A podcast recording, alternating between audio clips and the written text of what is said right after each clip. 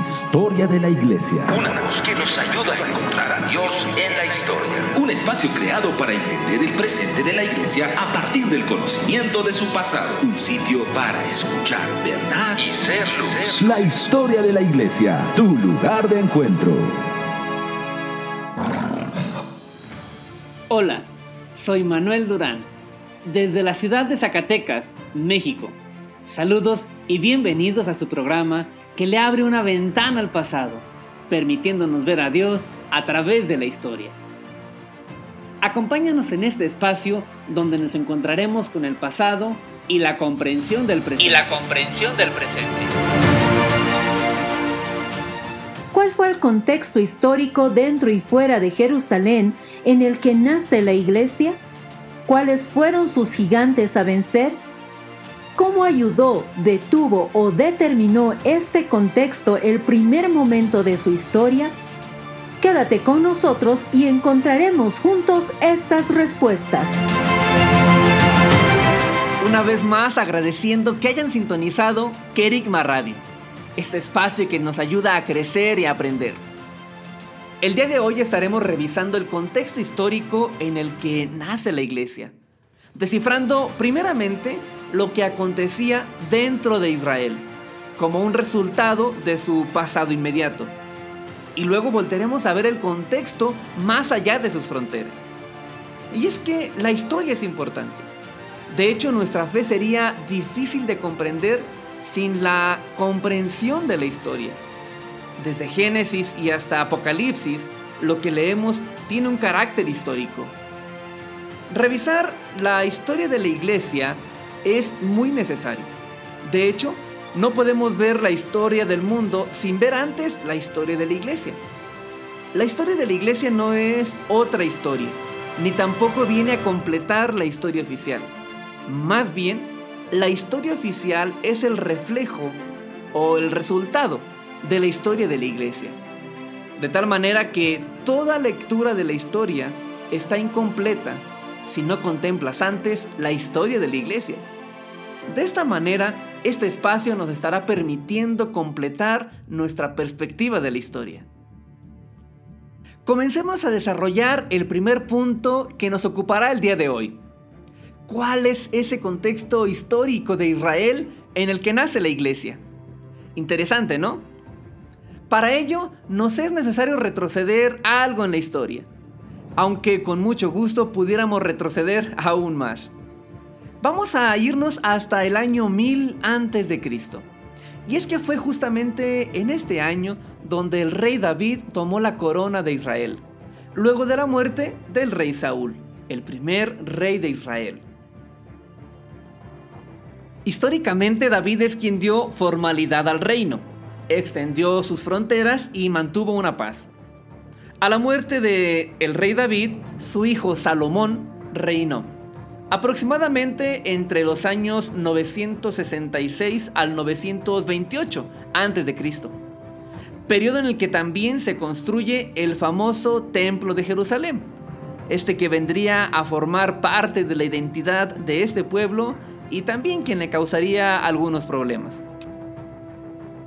A la muerte de Salomón, el reino se dividió en dos, en la parte norte y la parte sur. A la parte norte también se le conoce como el reino de Israel y a la parte sur el reino de Judá. En la parte norte quedaron 10 de las 12 tribus y en la parte sur solo dos, la tribu de Judá y la tribu de Benjamín. De esta manera quedarían divididos casi por 250 años, hasta que el reino del norte, el reino de Israel, fue tomado por el imperio asirio, alrededor del año 732 a.C., perdiéndose estas 10 tribus al ser deportadas.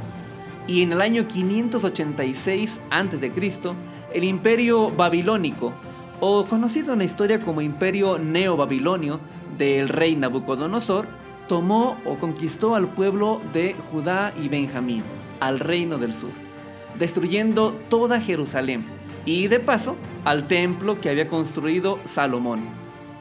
Babilonia también había llevado cautivo a Judá y a Benjamín.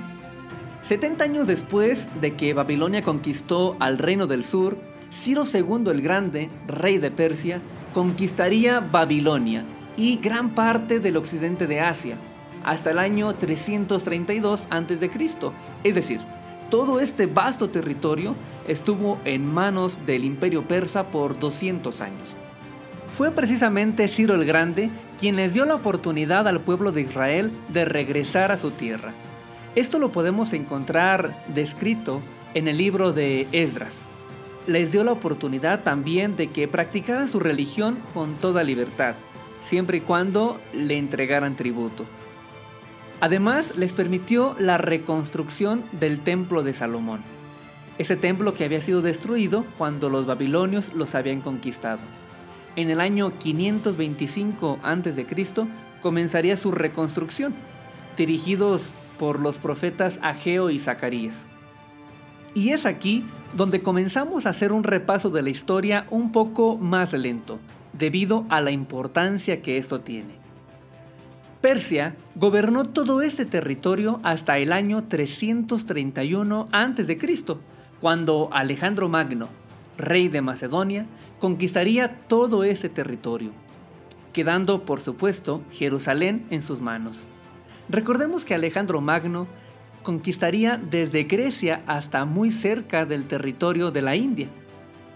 Esta parte de la historia, es decir, aproximadamente los últimos 400 años antes de que Cristo naciera, no la tenemos descrita en la Biblia dentro de los libros canónicos que tradicionalmente se tienen.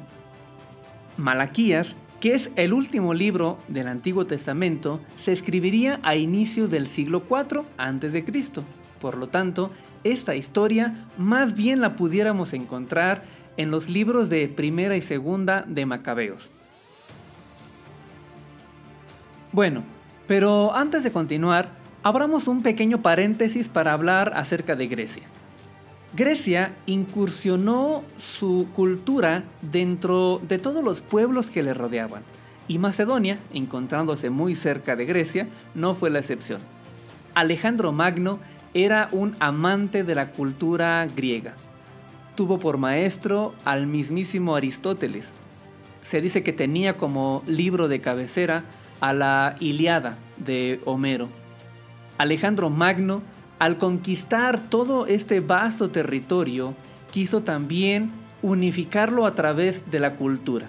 Así que extendió el idioma griego, los conocimientos, la filosofía y en general todo lo que implica Grecia.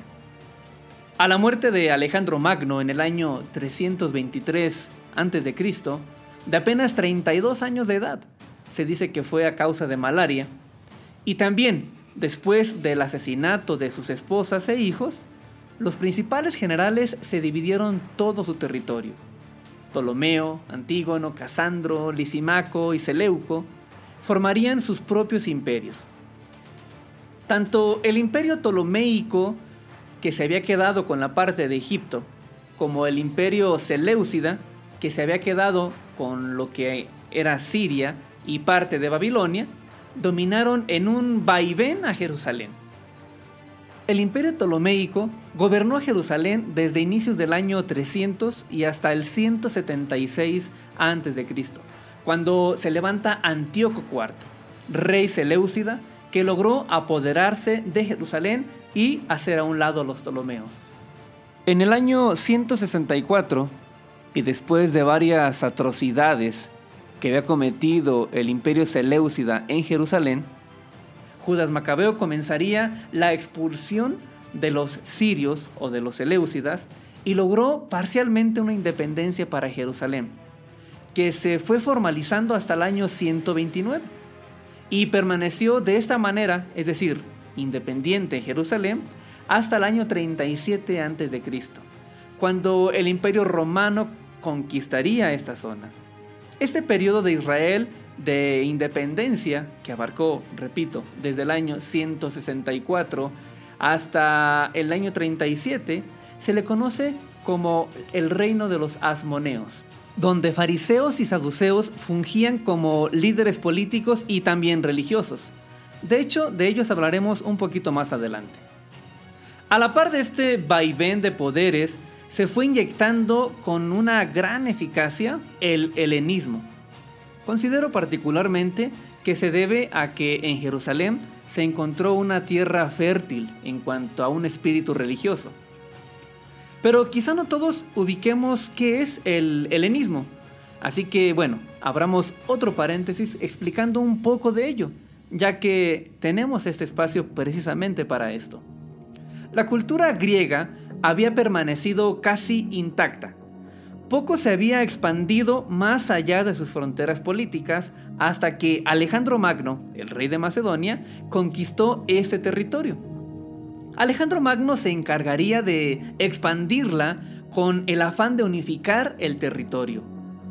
Alejandro Magno eh, era un amante de la cultura y del conocimiento. Así que conforme iba conquistando, también iba imponiendo un manto cultural griego. Esa cultura se fue fusionando a la vez con todos los pueblos que se iban conquistando. El resultado de este proceso fue que desde Grecia y hasta Medio Oriente se helenizaron. Es por esto que debemos aclarar que cultura griega no es lo mismo que el helenismo. La cultura griega solo se vivió y se desarrolló dentro de Grecia, mientras que el helenismo es la adopción de ella en otros lugares. Pero creo que ha sido ya algo de información, ¿no creen? Así que hagamos un pequeño resumen, ¿les parece? Dijimos entonces que el reino de Israel se consolidó alrededor del año 1000 a.C. con el rey David. Luego vendría Salomón y la construcción del primer templo. A su muerte, el reino se dividiría en dos, norte y sur, hasta que 250 años después, es decir, en el año 732, los asirios conquistarían y exiliarían al reino del norte, y también, más adelante, 150 años después, Babilonia haría lo mismo con el reino del sur. 70 años duraría Babilonia conquistando a Jerusalén, cuando en el año 530 Ciro, el rey de Persia, conquistó Babilonia y permitió el regreso de Israel a su tierra, reedificando el templo de Salomón. Permaneció así hasta el año 331, cuando Alejandro Magno conquista el territorio procediendo después a la helenización y permaneciendo aún cuando el imperio romano los conquistó en el año 37 a.C. Pero bueno, Manuel, menos mal que fue un resumen. Pero, ¿cuál sería la consecuencia o las consecuencias que dejó el helenismo para Jerusalén? Fueron varias. Pero, ¿qué les parece si antes de ir a ese punto hacemos una pequeña pausa y volvemos? Transmitiendo desde Zacatecas, México, por Kerigma Radio, la historia de la iglesia. La historia de la iglesia. Con Manuel Durán.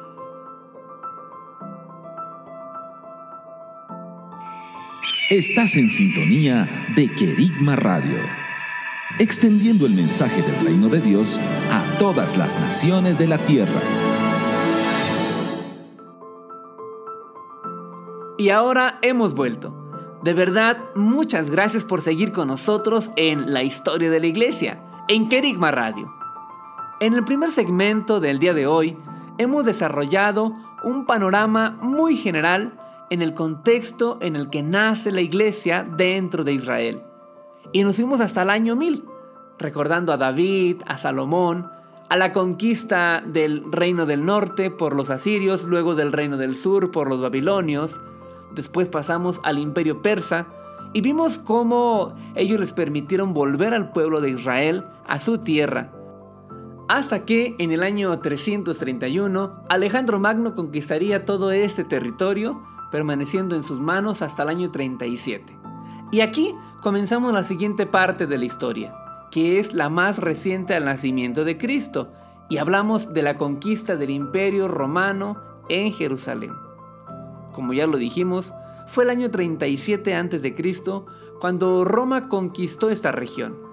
Pero cuando Roma hizo este acto, el helenismo ya era parte de la cultura. Ya tenía casi tres siglos leudando a los judíos. Los romanos también habían sido helenizados debido a la cercanía que tuvo con Grecia. por lo que cuando conquistó todo ese territorio, su preocupación no fue el aspecto cultural, sino más bien la opresión a todos los pueblos.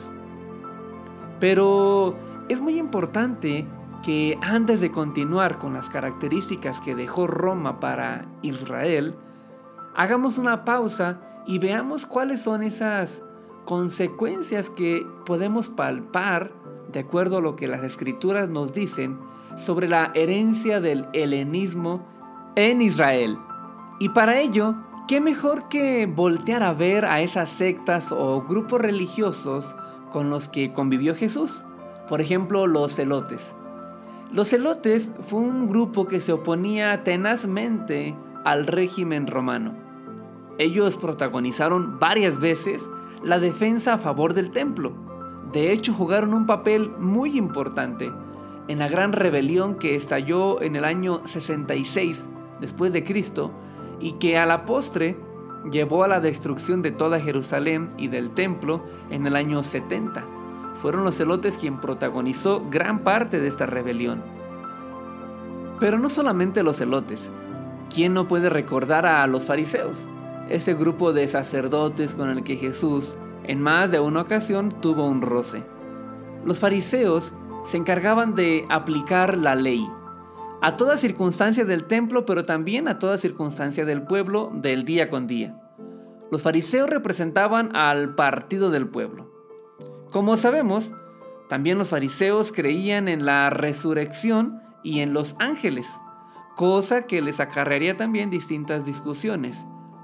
Serían los fariseos ese grupo de sacerdotes que más eh, tuvo eco, debido a que al no estar apegados al templo, sino más bien a la ley, pues los judíos fuera de Israel compartían sus ideas. De esos judíos que vivían fuera de Israel, hablaremos más adelante. Y claro, si hablamos de fariseos, podemos hablar también de los saduceos. Los saduceos, por su parte, era el partido de la aristocracia. Y por lo tanto tenían algunos intereses políticos y también intereses que los llevaban a hacer negociaciones con las políticas romanas. El sumo sacerdote, por lo general, pertenecía a los saduceos. Para ellos el templo ocupaba la importancia que la ley significaba para los fariseos. Este grupo de saduceos, de aristócratas, tenían como característica el ser conservadores y rechazaban, sabemos porque las escrituras nos lo dicen, la resurrección y la existencia de ángeles. Pero, ¿por qué lo rechazaban? Pues bueno, ellos lo rechazaban porque creían que era fruto de la helenización. Pero continuemos. No solamente celotes, fariseos y saduceos convivían dentro de Jerusalén, también los esenios. Los esenios es una secta o grupo religioso que se considera se creó alrededor del año 150 a.C. Este grupo era principalmente idealista y defendían el aislarse de todo contacto con el mundo gentil principalmente, a fin de mantener su pureza ritual. Defendían el celibato, la propiedad común y la eliminación de los sacrificios de todo animal para agradar a Dios a través de un culto. Los esenios. Y bueno, algo interesante es que Juan el Bautista se cree que perteneció a este grupo de los esenios. Algo importante que debemos hacer notar es que estos cuatro grupos tenían dos puntos básicos en los que coincidían.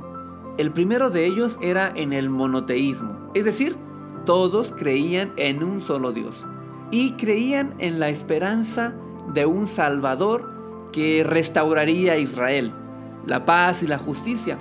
Es decir, el segundo punto en el que coincidían estos cuatro grupos religiosos es en la venida de un Mesías.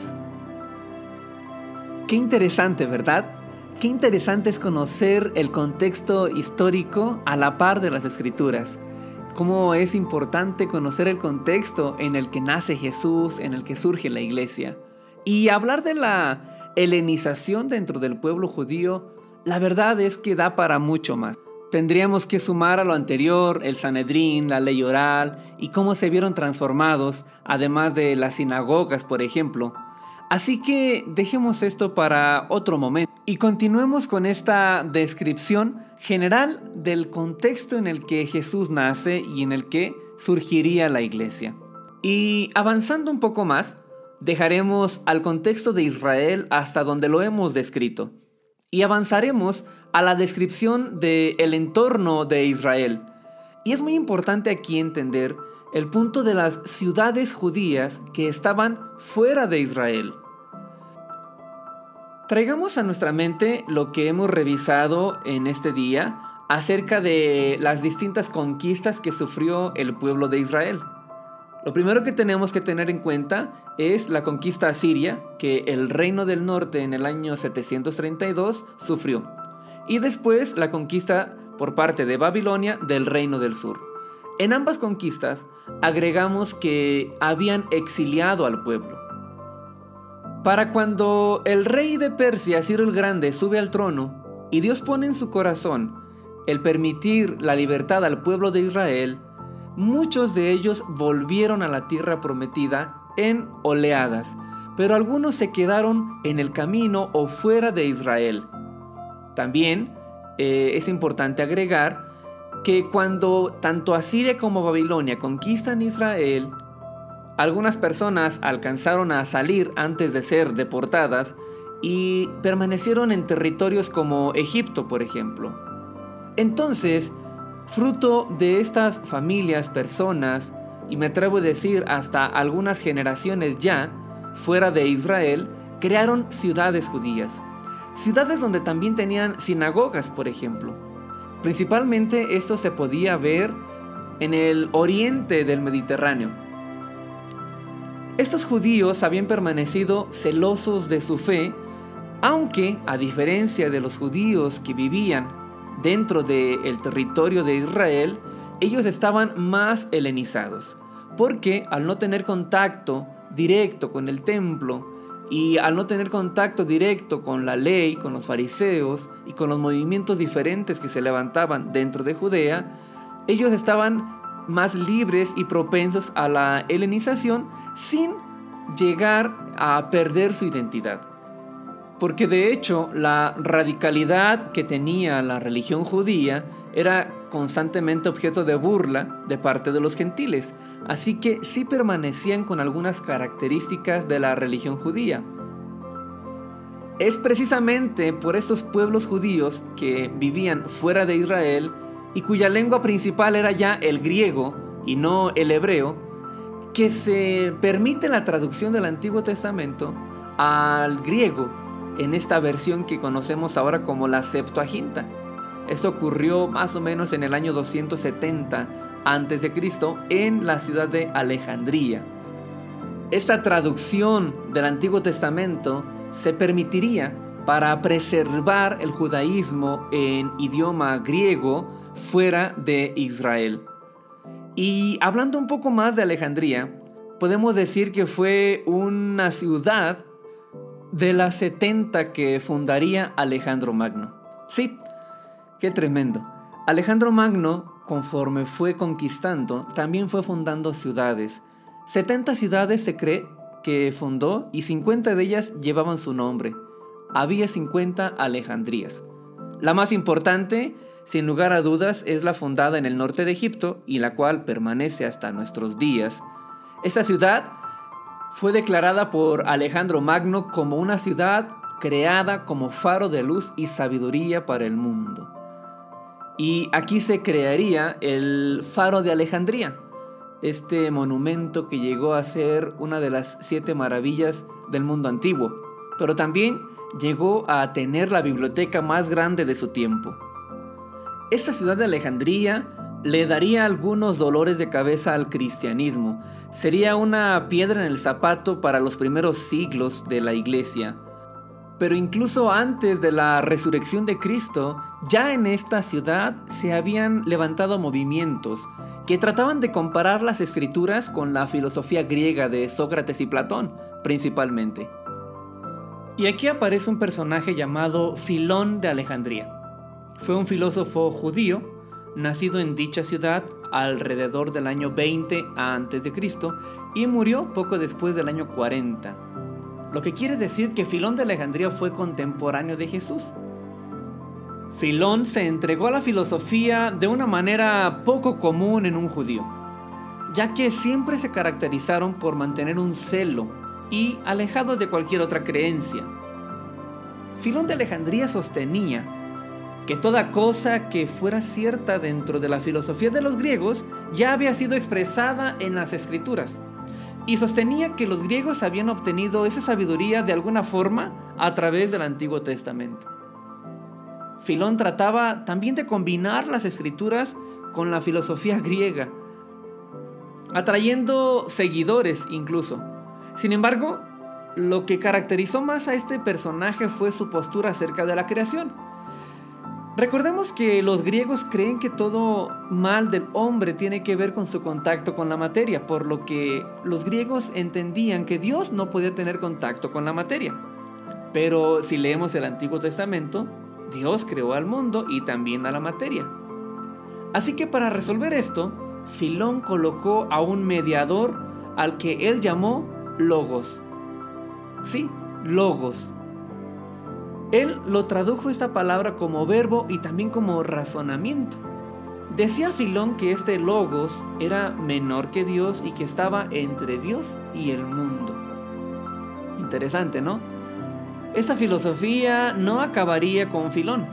Desafortunadamente se expandió y causó más adelante algunos estragos en el cristianismo luego de la resurrección de Cristo y luego de que el cristianismo saliera de Jerusalén.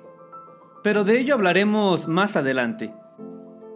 Es así como hasta el momento hemos podido describir de una manera muy general el contexto interno de Israel en el que nace Jesús y en el que surge la iglesia. También pudimos hablar acerca de los pueblos judíos que estaban más allá de las fronteras de Israel. Pero como lo habíamos dicho, fue en el año 37 que Roma logra conquistar al pueblo judío. Así que ahora hablemos del imperio romano, señalando solamente algunas características. Por ejemplo, señalar que dentro del imperio romano se vivía una uniformidad, y esto es muy importante. No había una excesiva violencia dentro de las costumbres religiosas de cada región. Roma era muy tolerante en cuanto a esto. De hecho, la historia registra una época llamada la paz romana entre el siglo I a.C. y hasta el siglo II después de Cristo, donde podemos ver hasta cierto punto una paz en todo lo que fue el imperio, y eso también lo podemos ver dentro de las cartas del apóstol Pablo, quien estuvo de un lugar a otro, y donde el peligro más grande que él vivió fue las tormentas en el mar. También tenemos algunas otras características del imperio romano, como lo era el sincretismo. El sincretismo era una moda religiosa. En ese afán de hacer del imperio romano algo similar, el mismo gobierno promovía el sincretismo, eh, con un culto, por ejemplo, al mismo emperador y hacían creer que solo el nombre cambiaba, pero el dios era el mismo. Al panteón romano se le fueron adhiriendo más dioses. Recordemos que Panteón era el templo de todos los dioses en Roma.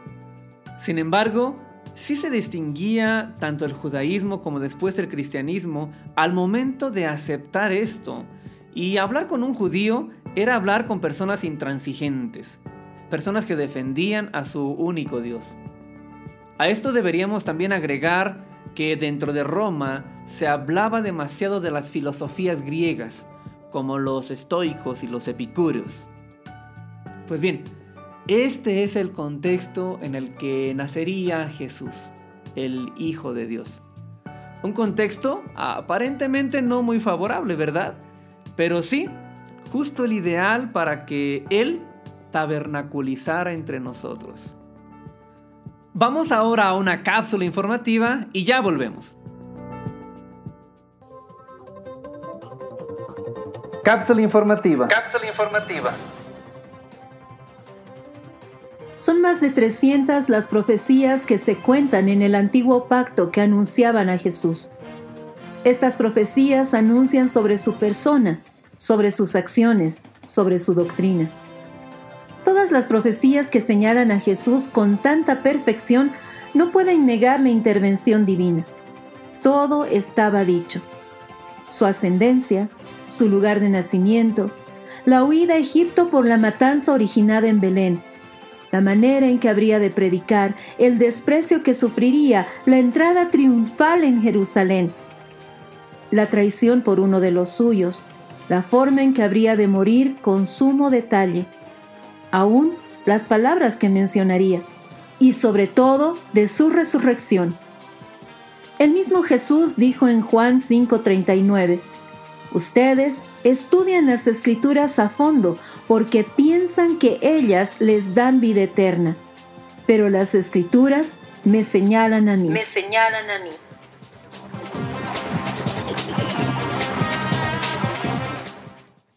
Gracias por continuar con nosotros en este su programa, La historia de la iglesia, en Kerigma Radio.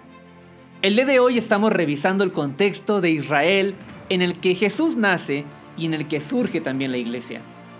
Hablamos además de los pueblos judíos fuera de las fronteras políticas de Israel y tocamos algunos puntos sobre el contexto del imperio romano, completando de esta manera un panorama muy general. Pero, querido auditorio, ¿ustedes creen que el pueblo de Israel estaba preparado para recibir al Mesías? Quizá no lo sepamos. Pero de lo que sí estamos seguros es que Israel tenía memoria. Si de algo puede presumir el pueblo de Israel es precisamente de su memoria. Y recordaba que primero habían sido los asirios quienes los habían conquistado luego los babilonios, los persas, Alejandro Magno, y finalmente los romanos habían llegado a saquearlos, a perturbarlos. Así que todos se preguntaban cuándo llegaría la hora de levantarse al pueblo de Israel. ¿Cuándo ese Mesías habría de llegar a restaurar al pueblo de Dios? Israel deseaba ver a un caudillo, a un líder que los llevara a la libertad del yugo romano. Esta misma esperanza yo me imagino que la habían tenido cuando fueron dominadas las anteriores generaciones por los otros imperios. El anhelo de ver a un Salvador había sido esperado por muchas generaciones, había sido suplicada. Todas ellas querían ver a un rey poderoso, a un rey poderoso en obras, líder de cientos de miles, con un ejército fuerte e invencible, con una corona que nadie nunca arrebataría, y a un pueblo siguiendo las órdenes de él. Pero eso era verdad. Su esperanza no era errónea. Ese rey llegó con esos adjetivos y muchos más, pero no lo pudieron reconocer. Para cuando Jesús nace, el pueblo de Israel tenía más de 1200 años practicando la ley de Moisés. Sí, más de 1200 años viviendo la ley de Moisés.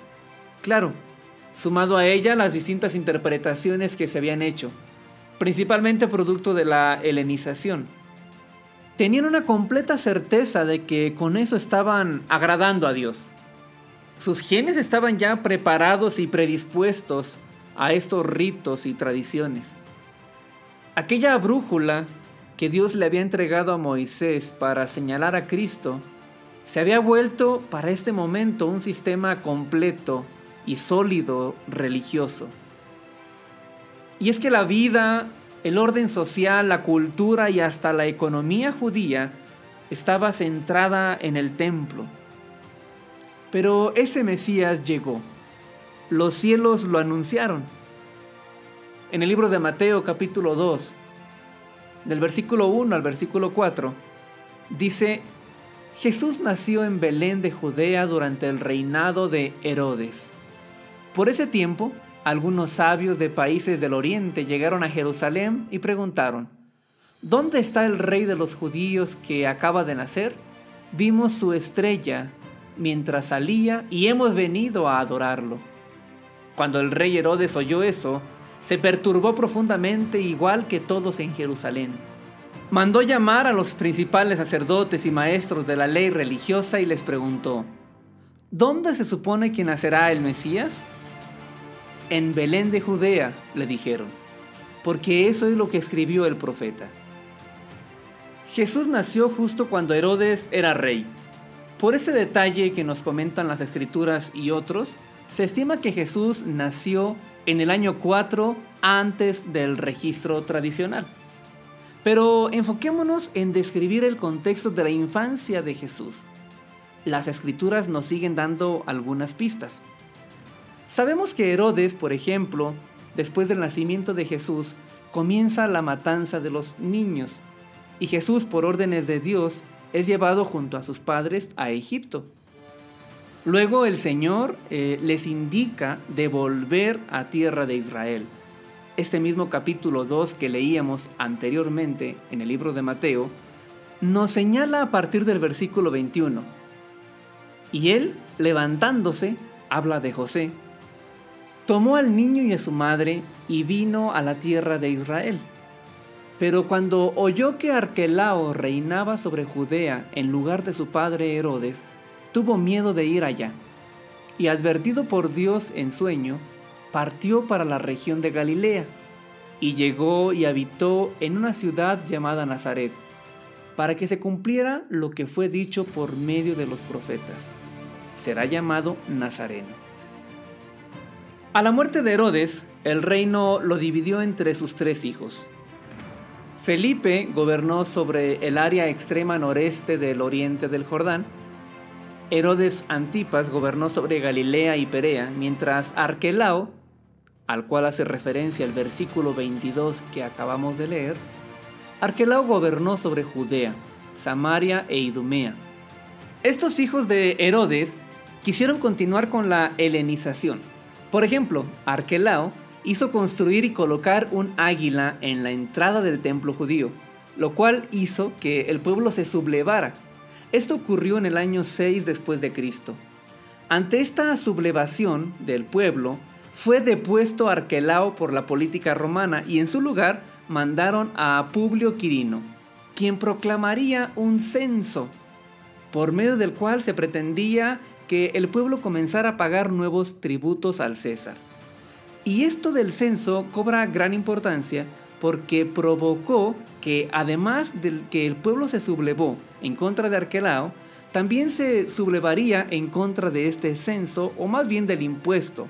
De este censo nos habla el libro de Hechos en el capítulo 5 y le daré lectura a los versículos 35 al 37. Dice, hombres de Israel, tengan cuidado con lo que piensan hacerles a estos hombres. Hace un tiempo hubo un tal Teudas, quien fingía ser alguien importante. Unas 400 personas se le unieron, pero a él lo mataron y todos sus seguidores se fueron cada cual por su camino. Todo el movimiento se redujo a nada. Después de él, en el tiempo en que se llevó a cabo el censo, apareció un tal Judas de Galilea. Logró que la gente lo siguiera, pero a él también lo mataron y todos sus seguidores se dispersaron. En este pasaje podemos encontrar varias cosas. Es un pasaje bastante rico. Por ejemplo, lo que veníamos diciendo anteriormente, de que Israel siempre mantuvo viva la esperanza de un Mesías. Pero también que aprovechando esto, algunos se levantaron y se autotitularon. En este pasaje señala a dos fallidos Mesías como lo fue Teudas y Judas de Galilea. La historia nos señala que hubo otros que se levantaron como el sacerdote llamado Atronjes de Galilea, quien también se había levantado como Mesías. Pero este pasaje, en el versículo 37, habla del censo que vino luego de la deposición de Arquelao en manos de Quirino. Ante este censo es que se levantó Judas de Galilea y como añade el pasaje, lo mataron y a todos sus seguidores los dispersaron. La historia dice de Judas de Galilea que fue una persona perteneciente a la secta de los celotes, que como ya lo dijimos, tenían una posición tenaz en contra del dominio romano. Judas de Galilea se levantó junto con algunas personas entonces y tomó una bastión romana en la ciudad de Séforis, capital de Galilea, a pocos kilómetros de Nazaret. Es decir, esto aconteció en la región donde Jesús pasaba su infancia, que para este momento él tendría entre 10 y 11 años. Los romanos tomaron un control rápido de esta sublevación a través del general Varo, quien destruyó Séforis, hizo matar a Judas de Galilea, crucificó a dos mil judíos y a otros los hizo vender como esclavos. Desagradable panorama para la infancia de Jesús, ¿no creen? Podemos darnos cuenta que esta generación estaba con su vista perdida. Idealizaban al templo y a la ley. Al Salvador que ellos esperaban lo habían politizado los discípulos y el resto de los seguidores que veían a Jesús actuar con poderosas señales creyeron en más de una ocasión que Él era, que por fin Dios se había acordado de sus promesas. Es por eso que le llegaron a preguntar, Señor, ¿restaurarás el reino de Israel en este tiempo? En ocasiones, como recordamos, quisieron coronar a Jesús como rey. Otros seguían pensando que llegaría el momento en que se proclamaría el rey de Israel. Jesús, el Cristo, el Hijo del Dios viviente, no dejó de cumplir ni una sola de las promesas que las escrituras habían profetizado. Cada una de las palabras y hechos que se habían dicho de él fueron cumplidas. La ley y los profetas habían marcado el sendero que vendría a caminar ni las escrituras, ni los profetas, ni mucho menos Jesús engañaron a nadie. Jesús vino a ser nombrado rey, a terminar con el yugo que el hombre tenía. El pecado ahora era una opción, ya no era una única salida. Él vino con poder en palabras, con poder en hechos, y vino con toda autoridad a reprender principados. Salvó al pueblo, atrajo los corazones de los hijos a los padres, dio fin a todo decreto que se había escrito en contra de los hombres, sanó la creación, mostró al Padre y terminó con una figura de un Dios alejado, sentado en el cielo sin importar lo que sucediera aquí en la tierra. Nos dio al Espíritu del Hijo para poder vivir en unidad en Él y en el Padre. No olvidó cumplir entonces ni una sola tilde. Hizo mucho más que lo que acabo de decir. Sin embargo, para algunos Cristo había fracasado. La muerte en la cruz, la exhibición ante todo el pueblo, el juicio de los sacerdotes, el haber resucitado a otros pero no haber hecho para él nada, significaba un plan truncado. Pero en realidad nunca existió nada de lo anterior. Jesús estaba cumpliendo parte de su propósito con todo ese escenario. El Hijo de Dios no conoció muerte, resucitó, resucitó al tercer día. Y eso cambió para siempre la historia de la humanidad. Por cierto, ¿se han puesto a pensar qué hubiera sucedido si la historia de Jesús hubiese sido igual que como la conocemos, pero exceptuando la resurrección?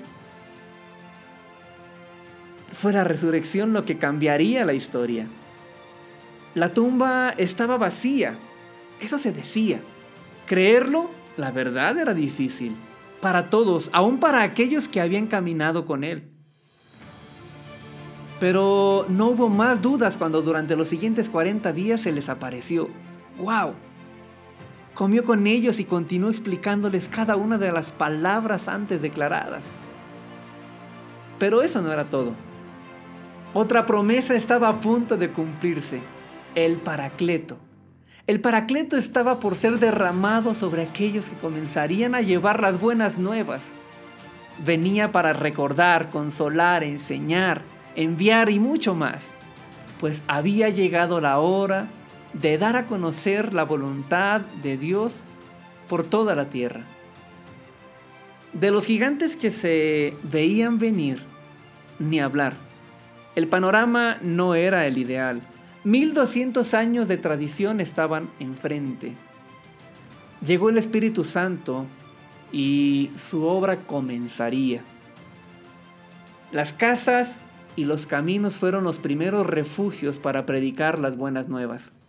Eran los escondites perfectos para recordar cada una de las palabras que Él les había dicho. Y en el mejor de los casos, de abrir un rollo y comprobar mediante esos textos que Él era el Cristo. Sin sacerdotes, sin jerarquía, sin protocolos, sin estructuras religiosas, ni temor a la muerte. Así comenzaría a levantarse a favor de Jesús, el Cristo, todo un pueblo. Los milagros, las sanidades, resurrecciones, consolaciones y muchas manifestaciones de autoridad y poder seguían a los del camino, así llamados a los seguidores de Cristo. Esas señales los seguían todos los días. Y bueno, ante todo esto, ¿ustedes creen que estos primeros cristianos se daban cuenta que estaba iniciando una nueva religión?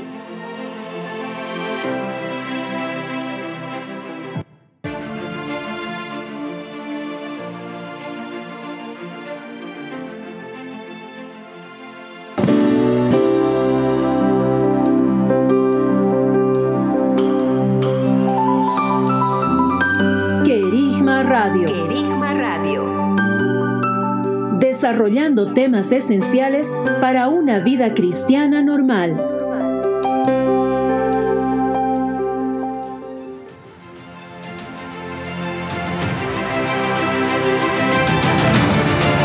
Y ante esta pregunta, podemos decir que los primeros cristianos no creían pertenecer a una nueva religión.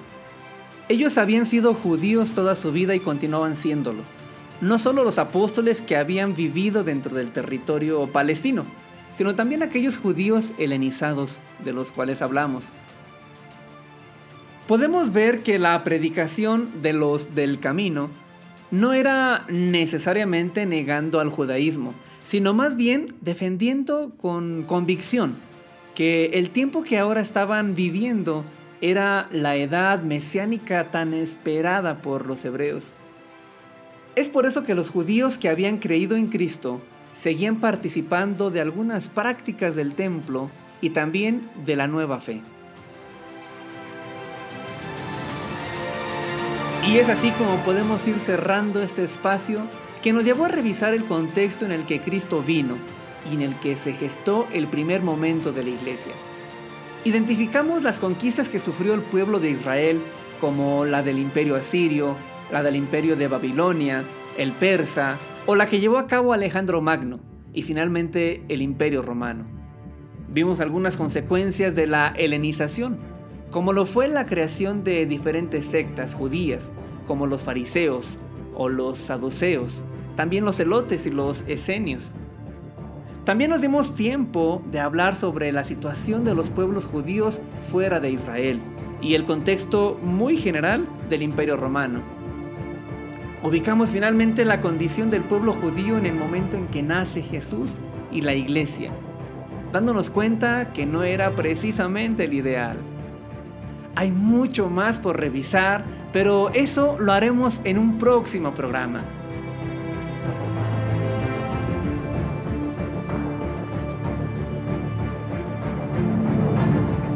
Gracias una vez más por haber escuchado la historia de la iglesia en Kerigma Radio. Esperamos que en este tiempo se haya formado en usted un panorama más amplio del contexto en el que surge la iglesia.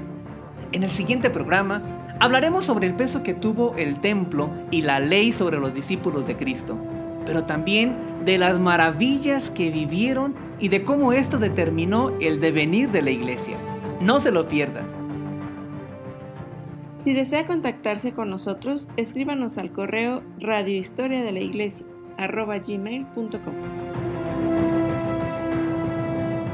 Recuerde que este es su programa donde abrimos una ventana al pasado, permitiéndonos ver a Dios a través de la historia. Se despide de ustedes Manuel Durán, desde Zacatecas, México, y les recuerdo que fuimos creados para contener y expresar a Cristo. Y expresar a Cristo.